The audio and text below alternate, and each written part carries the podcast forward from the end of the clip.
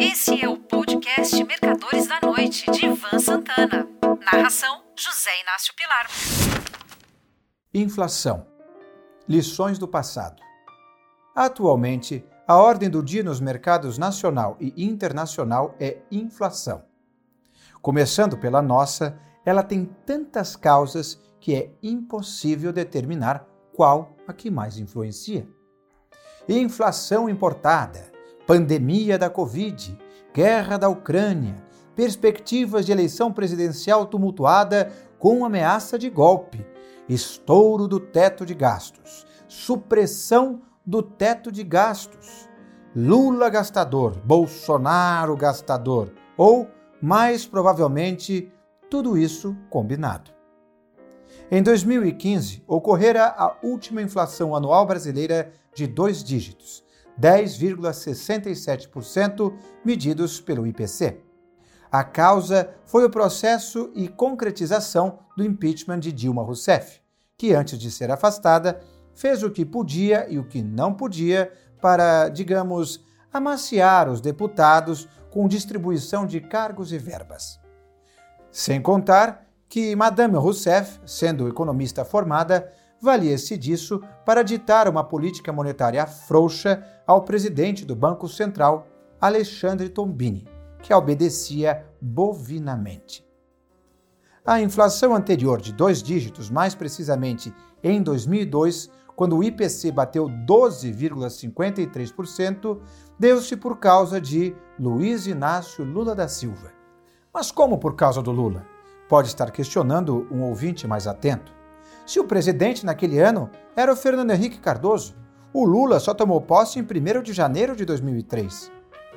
Nada mais simples, eu respondo à pergunta imaginária.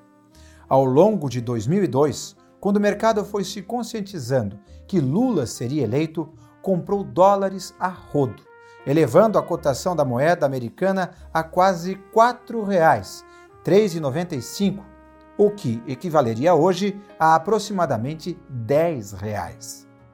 Digamos que foi uma inflação defensiva, que provou-se desnecessária quando Lula iniciou seu governo com uma política monetária cambial austera, tendo Antônio Palocci no Ministério da Fazenda e Henrique Meirelles na presidência do Banco Central. Antes de 94, quando foi lançado o Plano Real, a inflação brasileira era crônica, variando entre galopante, hiperinflação e inflação represada. Esta última, quando o governo lançava algum dos muitos planos heterodoxos. Nos países desenvolvidos, do fim da Segunda Guerra Mundial para cá, também houve alguns períodos inflacionários, embora nada que se comparasse ao caso brasileiro. Vou me ater aos Estados Unidos para o texto não ficar muito longo e complicado. Havia tantos anos sem inflação em dólares que as pessoas até tinham se esquecido que isso era possível, principalmente os mais jovens, que não conviveram com o dragão.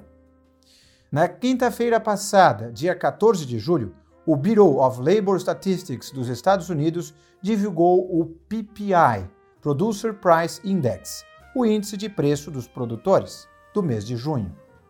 1,1% e o índice acumulado no ano 11,3%. Os níveis do PPI anual americano alcançados neste ano são os maiores desde 1981, por ocasião do segundo choque do petróleo. Por enquanto, embora em alta a cada reunião, a taxa básica praticada pelo FOMC, o Federal Open Market Committee, o Comitê Federal de Mercado Aberto do Fed, está longe dos 19,83% fixados pelo lendário Paul Volcker, que simplesmente decapitou a inflação em seu país.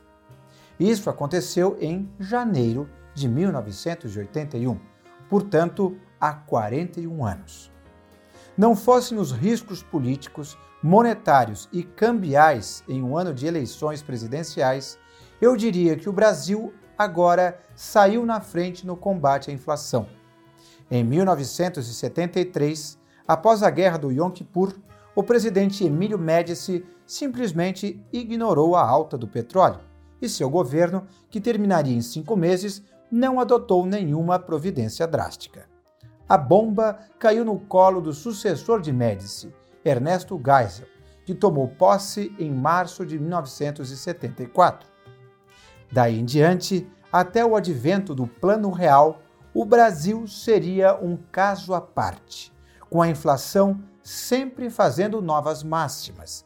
Começou a ser medida diariamente, correção essa que era aplicada nos saldos das contas bancárias. Como bem mais da metade dos brasileiros não tinha conta em banco, eles tinham de correr para o supermercado tão logo recebiam seus salários.